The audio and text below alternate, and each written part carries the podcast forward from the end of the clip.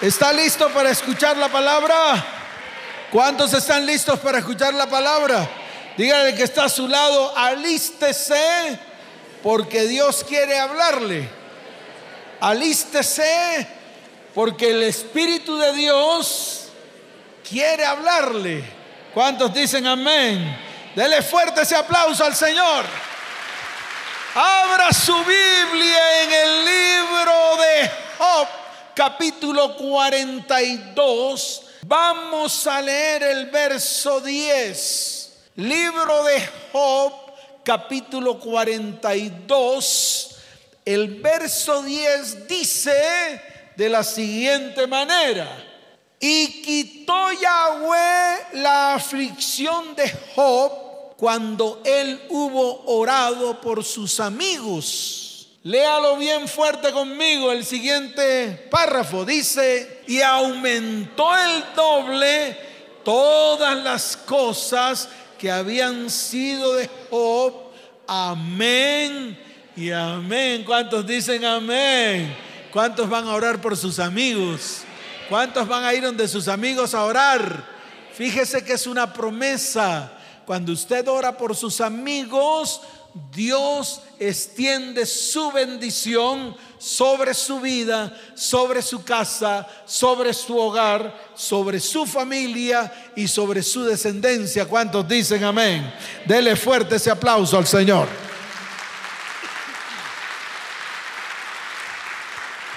Ahora, la pregunta clave aquí es, ¿cómo enfrenta usted los eventos difíciles que cambian su vida? ¿Cómo los enfrenta? Esa es una pregunta que usted tiene que hacerse, porque yo sé que usted la ha vivido. Usted ha vivido eventos difíciles en su vida.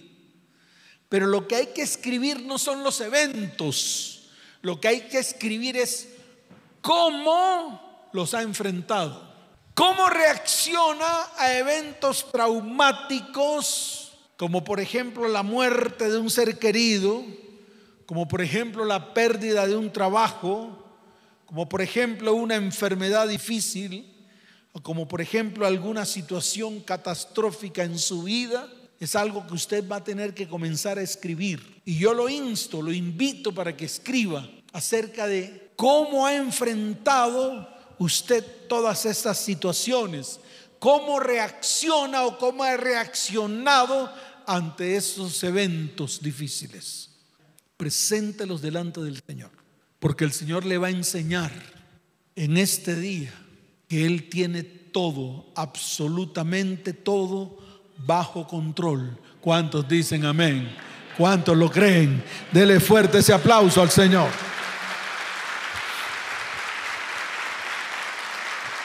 La resiliencia es el proceso de adaptarse a la adversidad. Es el proceso de adaptarse a un trauma, a una tragedia, a una amenaza. Es el proceso de adaptarse a tensiones en la vida, como por ejemplo problemas familiares, problemas de relaciones personales, problemas serios de salud, situaciones estresantes, no solamente en el trabajo, sino en su vida cotidiana, problemas financieros. Espiritualmente es el paso, escuche bien, del mal hacia el bien. En otras palabras, es el pasar de la maldición a la bendición. Es el pasar de la que. Es el pasar de la que. A la que. A la bendición. La pregunta es, ¿cuántos de los que están aquí quieren pasar de esos procesos difíciles a procesos de bendición con el Señor? Levante la mano. ¿Cuántos pueden decir amén? Y eso es lo que va a suceder hoy. ¿Sabe por qué? Porque nosotros somos resilientes de base, de hecho. Tenemos la capacidad Cuando el Espíritu de Dios está en medio de nuestras vidas, tenemos la capacidad de aguantar, de enfrentar. Tenemos la capacidad incluso de cambiar todo a través de la palabra. Tenemos la capacidad de cambiar todo a través de una promesa. Por eso es necesario que entendamos y que aprendamos en este tiempo que los resilientes pueden decir hoy, basta. ¿Cómo van a decir hoy? Dígalo fuerte, ¿cómo vamos a decir hoy? Basta. Porque hemos atravesado momentos difíciles. Pero este es el tiempo en el cual Dios, ¿quién? Dígalo fuerte, ¿quién? Levanta bandera contra nuestro enemigo. ¿Cuántos dicen amén? ¿Cuántos dicen amén? Dele fuerte ese aplauso al Señor. Ahora, ¿cuál es el problema? El problema de un resiliente es que en el momento que está viviendo en lo difícil en su vida, cambia el vocabulario.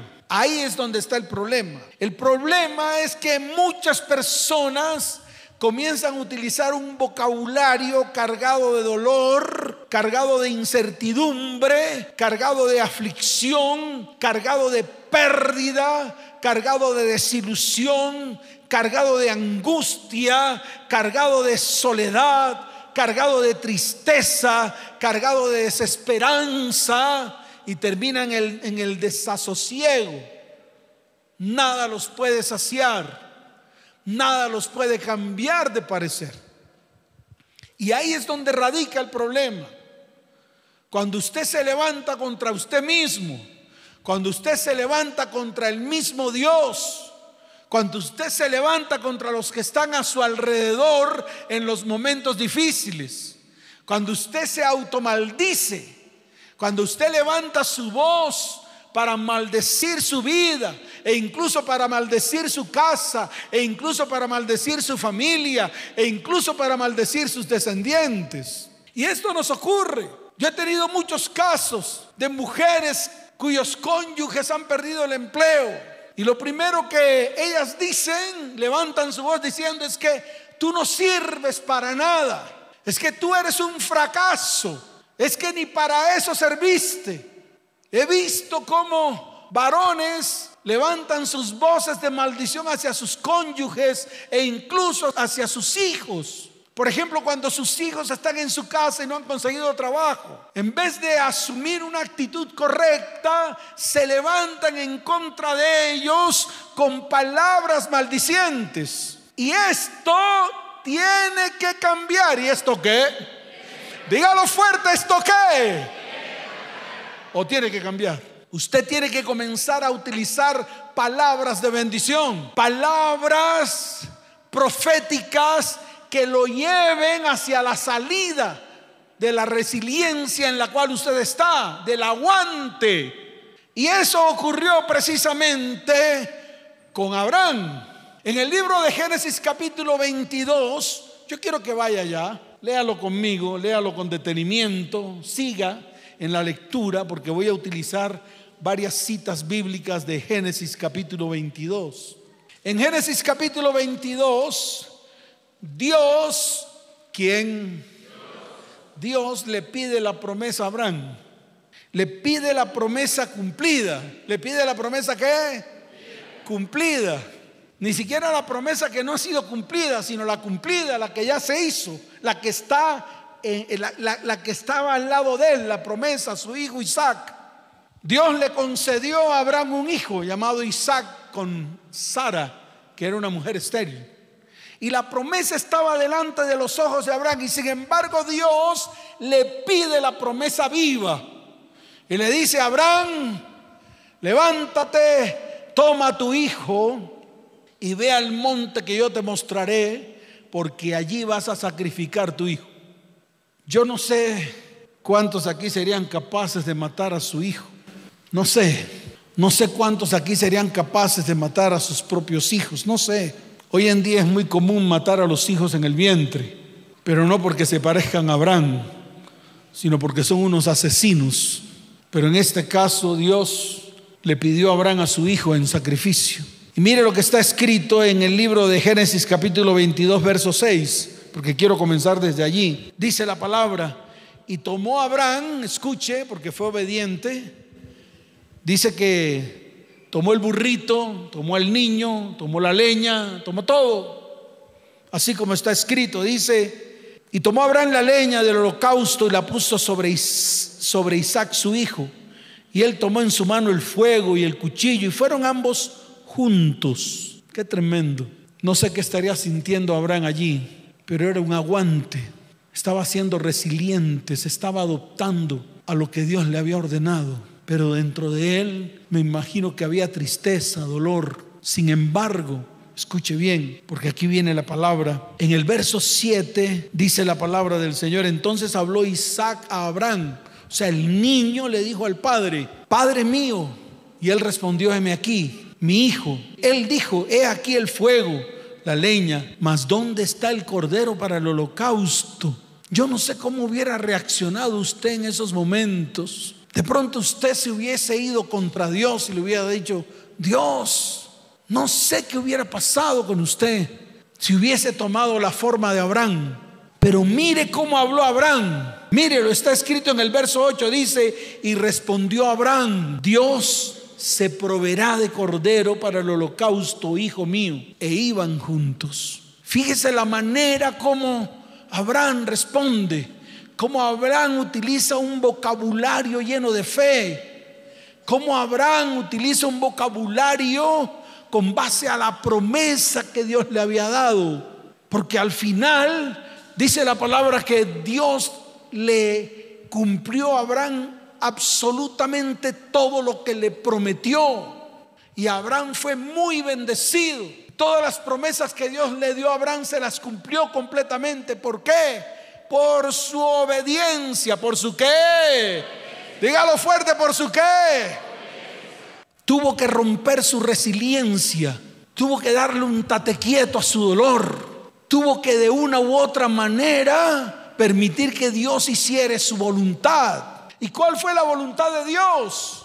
No fue que Abraham matara a su hijo, porque en el momento en que él iba a matar a su hijo, llegó un ángel y le dijo, Abraham, detente, ahora conozco que eres un hombre obediente. Esto es tremendo. E inmediatamente vieron entre la zarza a un cordero. O sea que Dios le cumplió hasta en la palabra que Abraham declaró. Abraham dijo, Dios se proveerá de cordero. Y en el momento en que se necesitaba el cordero, Dios lo suplió en el momento preciso, en el momento justo. Y eso mismo va a ser contigo y conmigo en el momento preciso, en el momento justo, Dios va a hacer algo grande en medio de tu vida, en medio de tu casa, en medio de tu familia y en medio de tu descendencia. ¿Cuántos dicen amén?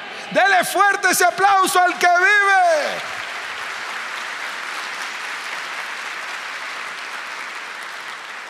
Por eso estar en Cristo es un proceso continuo, constante de transformación y formación. Dios no te va a dejar tirado. Dios no deja tirado a sus soldados. Dios no deja tirado a los que hacen su obra en esta tierra. Escuche bien los procesos de Dios. Los procesos espirituales no son degenerativos, son formativos. Los procesos no son un evento no son a la suerte y al azar. Nada en Dios ocurre porque sí. Tú no eres un experimento en esta tierra. Tú no eres un accidente en esta tierra. Y nada de lo que has vivido es un castigo de Dios hacia tu vida. Porque ese es el otro lío. Es que el Dios castigador no. Él envió a su Hijo para terminar su obra perfecta en nuestras vidas. ¿Cuántos dicen amén? Y yo creo en esa promesa. Por Jesús hemos sido nosotros restaurados, restituidos, sanados, bendecidos. Su obra maravillosa en la cruz del Calvario es tal vez el evento más grande que ocurrió en la tierra. Yo lo viví. Yo estuve enfrente del lugar donde crucificaron a Jesús. y sentí en mi espíritu su dolor. Yo estuve en el lugar en que Jesús estuvo allí sudando sangre y sentí su dolor. La obra de Cristo no es cualquier obra humana. La obra de Cristo fue una obra que Dios planeó para traer a nuestras vidas bendición, sanidad, vida eterna. Por eso no podemos menospreciar la obra que Jesús hizo en la cruz del Calvario es más poderosa de lo que usted se imagina. El poder que hay en ese lugar, el poder espiritual que hay en esos lugares. Cuando uno pisa esos lugares, sin importar de quién sea, sin importar quién los haya tomado, sin importar que Roma haya cambiado muchas cosas, pero en el espíritu uno siente lo que el Padre mandó hacer a su Hijo en esta tierra por cada uno de nosotros, por su iglesia. Y muchas veces nosotros ni siquiera lo hemos valorado y muchas veces menospreciamos el sacrificio de Cristo en la cruz del Calvario. Yo estuve en su tumba y sentí el Espíritu de Cristo allí. Y sentí como su espíritu me llenaba. Y sentí como su espíritu llenaba mi vida y me decía desde ahora, más y más milagros haré por intermedio de mi espíritu en tu vida. Y yo le dije, Señor, gracias, porque la iglesia tiene que entender una vez más que tú no viniste a esta tierra de paso,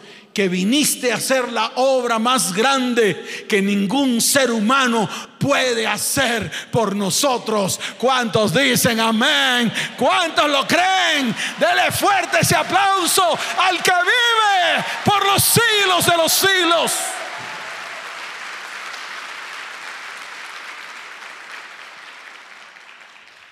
Y para terminar, la Biblia relata el caso de una mujer de flujo de sangre. Yo no había entendido esa palabra. Yo no había entendido lo que ocurrió con la mujer del flujo de sangre hasta que me lo explicaron allá. Porque muchas veces tenemos de a poco incluso lo que está escrito en la palabra. Y muchas cosas que son base para nuestro crecimiento espiritual nos la pasamos por la faja. Pude entender lo que está escrito en el libro de Marcos capítulo 5. Vaya allá.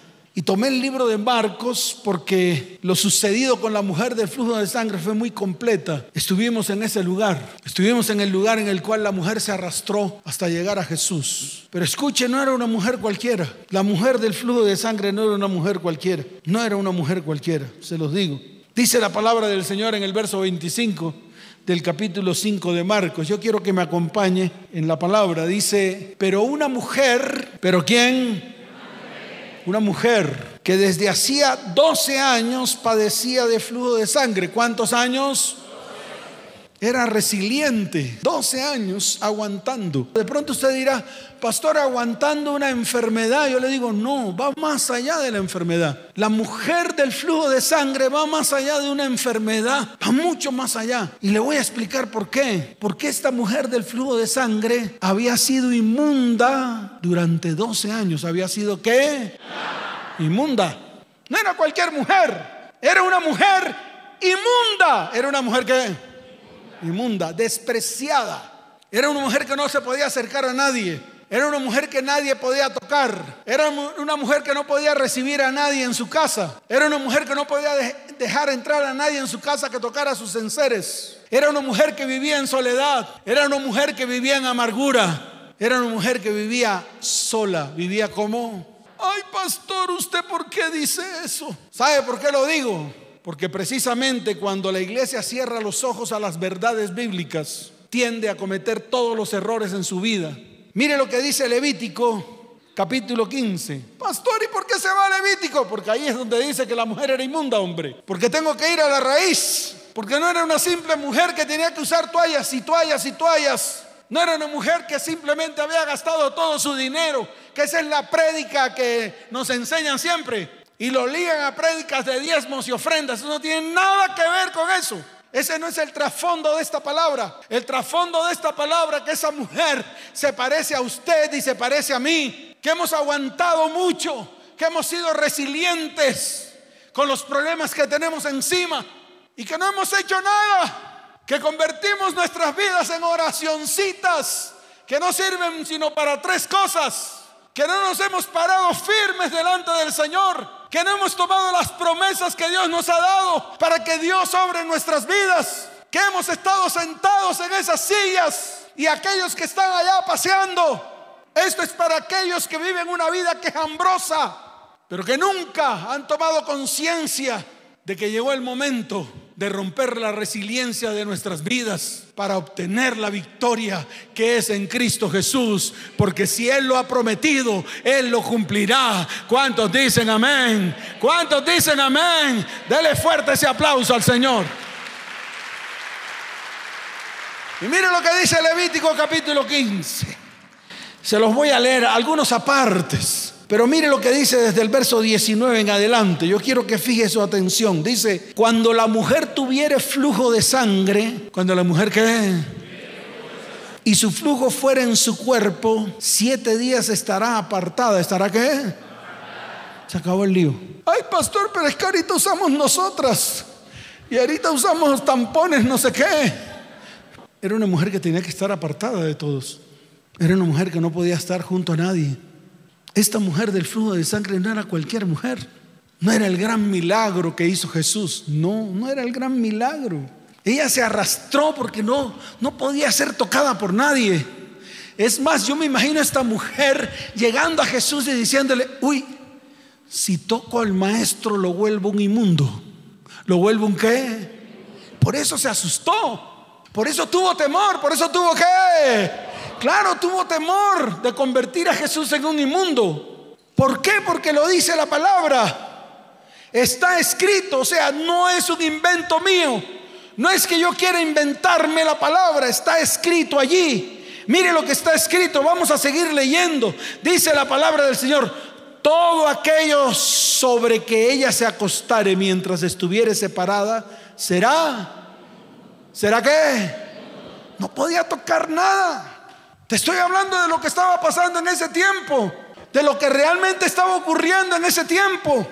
Todo lo que ella tocaba era inmundo. Dice todo aquello sobre que ella se acostare mientras estuviera separada, ¿será que? Inmundo. Mire esto, y cualquiera que tocare su cama, lavará sus vestidos y después de lavarse con agua será inmundo hasta cuándo?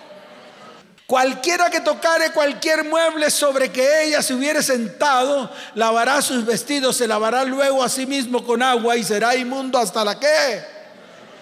Era una mujer que no podía estar con nadie, nadie la podía tocar, nadie la podía visitar. Era una mujer sola, una mujer amargada, una mujer sin propósito, una mujer sin destino, una mujer que al final pensó que no servía para nada que tal vez fue a visitar a muchos médicos y para poder hablar con el médico tenía que estar a cierta distancia. No podía sentarse en la silla donde el médico sentaba a sus otros pacientes. Y dice la palabra, mire, en el 24, si alguno durmiera con ella y su menstruo fuere sobre él, ¿será que?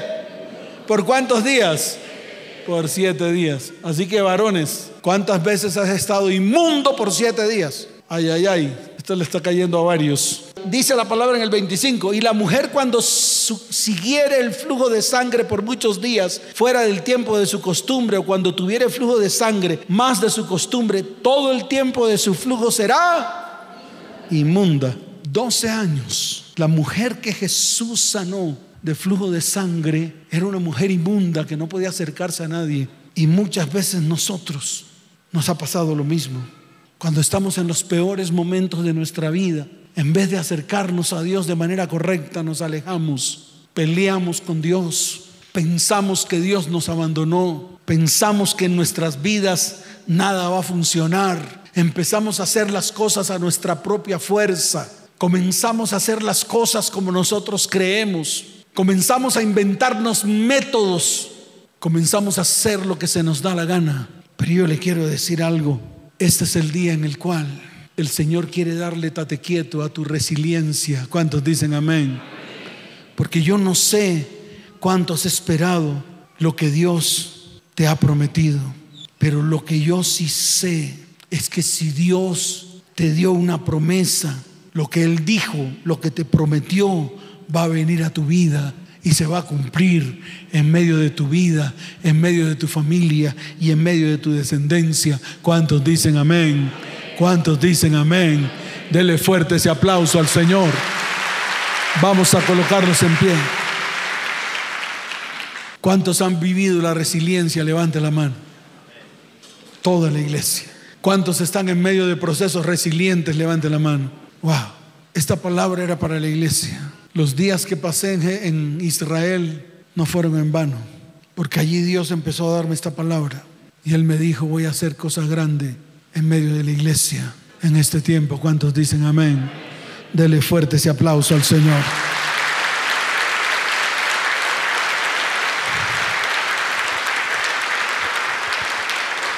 Levante su mano derecha al cielo.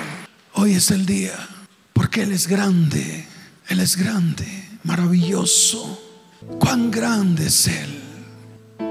Cuán grandes son sus promesas en medio de su pueblo. Yo con mis propios ojos vi que todo lo que está aquí escrito en la palabra, todo se cumplió. Yo vi los lugares donde ocurrieron muchas cosas que están escritas ahí.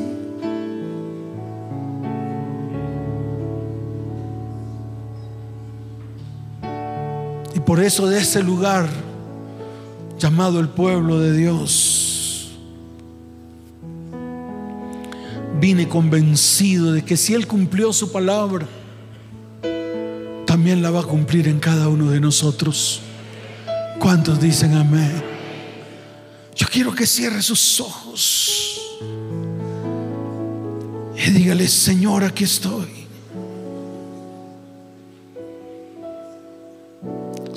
No aguanto más. Yo no sé cuántos de los que están aquí pueden levantar su voz y puedan decir, Señor, no aguanto más. No aguanto más. Así como la mujer del flujo de sangre, que no podía tocar a nadie y sin embargo se escurrió en medio de la gente llegó a ti y tuvo temor de tocarte porque ella podría pensar que te iba a ser inmundo. Sin embargo, extendió su mano.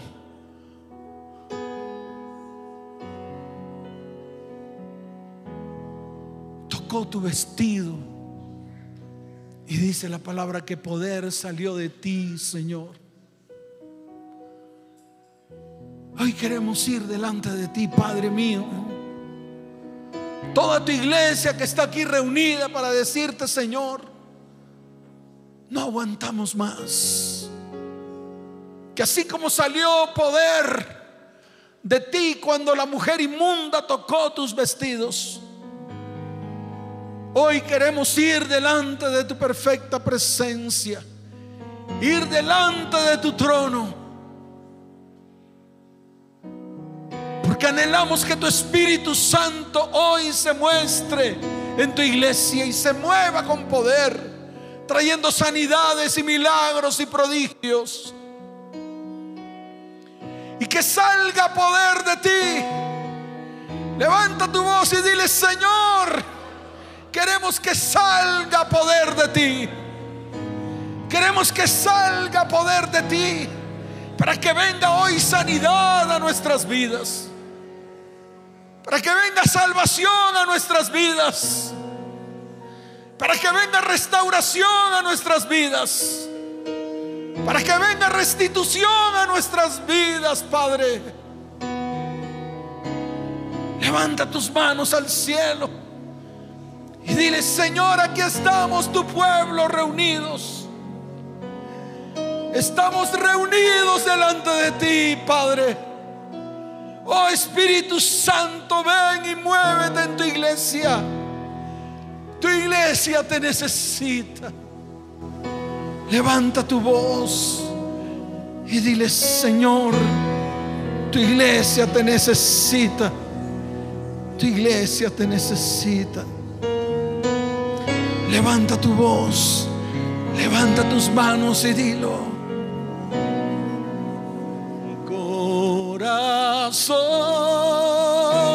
entona la canción. Cuán grande es Él, cuán grande es Él, mi corazón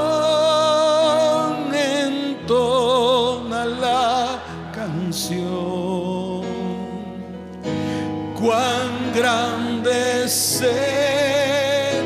cuán grande es. Levanta tus manos así, muévelas. Oh Espíritu Santo, ven. Te necesitamos. Tú nos has prometido que vas a hacer algo grande y poderoso. Nos has prometido restauración y restitución en nuestras vidas. Tú nos has prometido sanidad y milagros. Levanta tu voz y dile, Señor, tu obra en la cruz es la obra más maravillosa de toda la historia. Y lo hiciste por mí.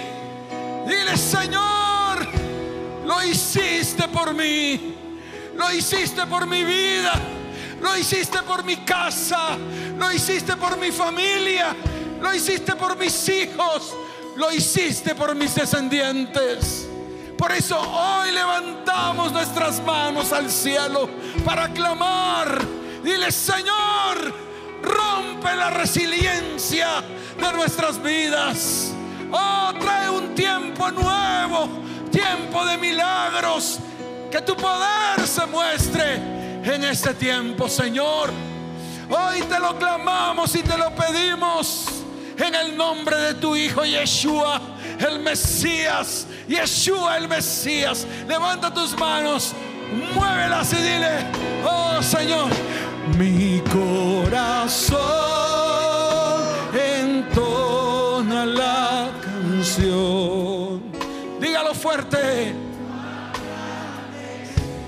Eso no se oye. Dígalo.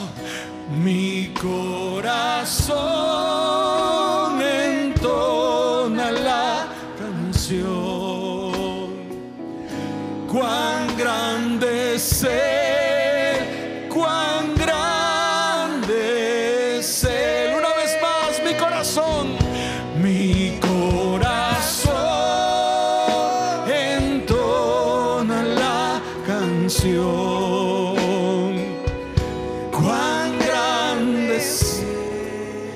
oh sí,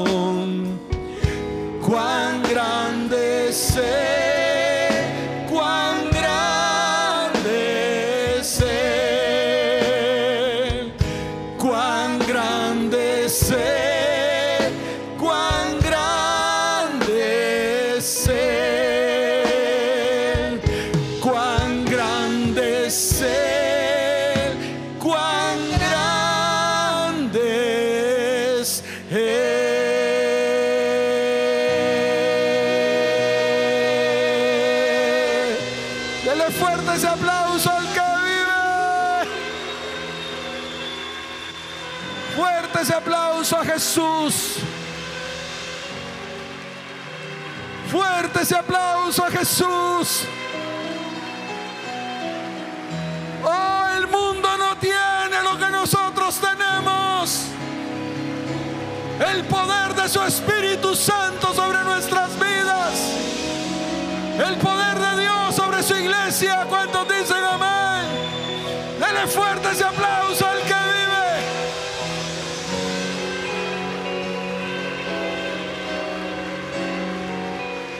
Levante su mano derecha. Tome la palabra en el libro de Isaías, capítulo 59, verso 19, por favor. Dile, Señor, esta es tu promesa para tu iglesia. para mi vida en este día. Es una promesa firme que comienza a cumplirse hoy en medio de mí. ¿Cuántos dicen amén? Tome la palabra en Isaías 59, 19. Dice, y temerán desde el occidente el nombre de Yahweh y desde el nacimiento del sol su gloria. Dígalo fuerte, porque vendrá el enemigo como un río, mas el Espíritu de Jehová levantará bandera contra él. Amén y amén. Dale fuerte ese aplauso. Suelte la Biblia y dale fuerte ese aplauso.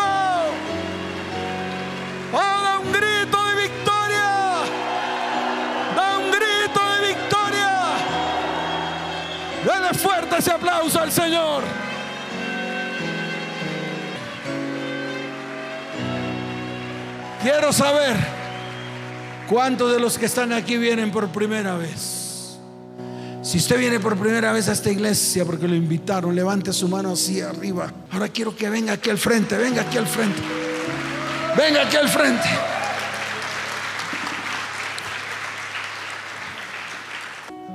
Todos acérquense si yo no muerdo. Ya yo mordí, ya mordí. A estos muchachos jóvenes, hermosos. ¿Hace cuánto no le dan un abrazo?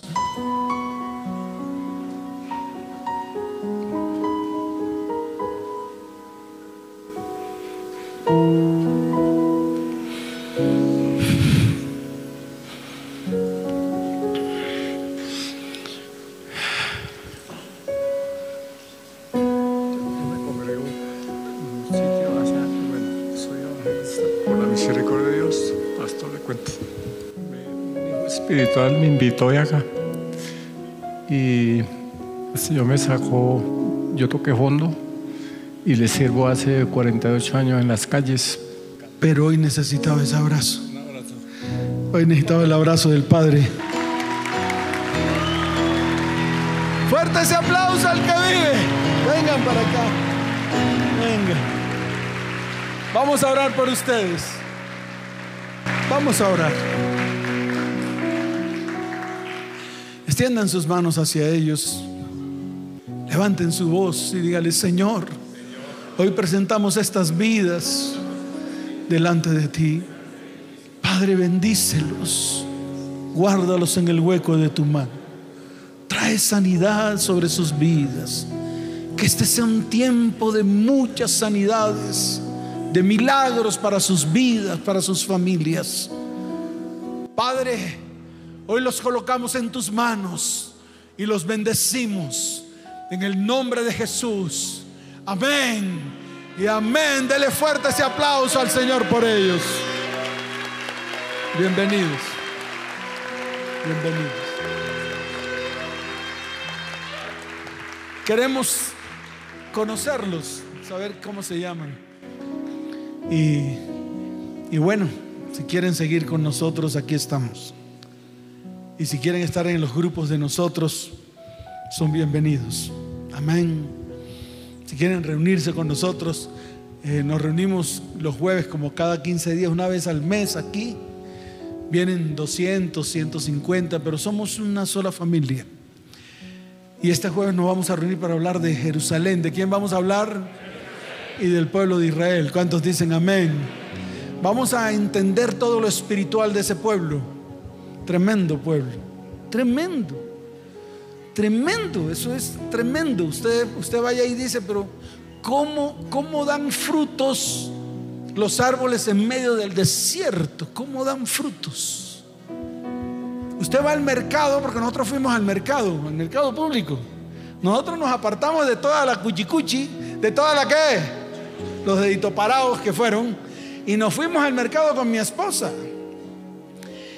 Y yo oía gritar a esos manes vendiendo como oía gritar a mis tíos. Igualitos, hablaban igualitos. Y mostraban sus frutas grandotas, unas cosas deliciosas. Todo lo que venden allá, todo lo que produce esa tierra es bendito. Y tuve que levantar mi mano para decirle, Señor, ciertamente, este pueblo es tu pueblo. ¿Cuántos dicen amén? Pero hay un problema, hay un qué. Ellos se apartaron de Dios. Y hay que orar para que ellos vuelvan nuevamente a Dios. ¿Cuántos dicen amén? En mayo del otro año nos vamos a ir todos. Los que quieran ir, pero van a ir conmigo. ¿Con quién van a ir? Claro, yo les enseño. ¿Cuántos dicen amén? Dele fuerte ese aplauso al Señor. Escuchen. Vayan con Luisito. Ellos van a anotar sus datos. Él les dice todos allá. Amén. Bienvenidos. Dios los bendiga. Les amamos. Dele fuerte ese aplauso al Señor por ellos. Bienvenidos. Qué bueno. Qué lindo. Qué lindos.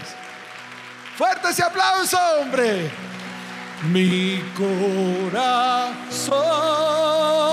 entona la canción. Dígalo. Cuán grande es Él. Cuán grande es. Mi corazón entona la canción. Dígalo fuerte, iglesia. Cuán grande es Él.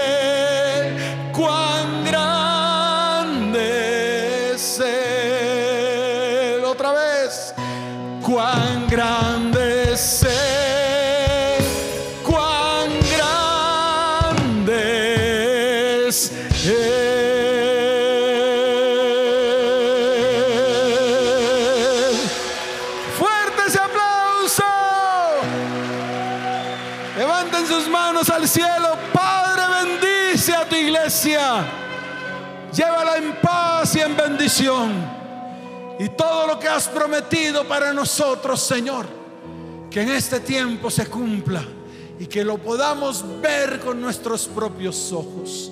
Te doy gracias por sus vidas y los bendigo. En el nombre del Padre y del Hijo y del Espíritu Santo. Y te doy gracias. Amén y amén. Vayan en paz. Que el Señor les bendiga. Les amo con todo mi corazón. Chao, chao.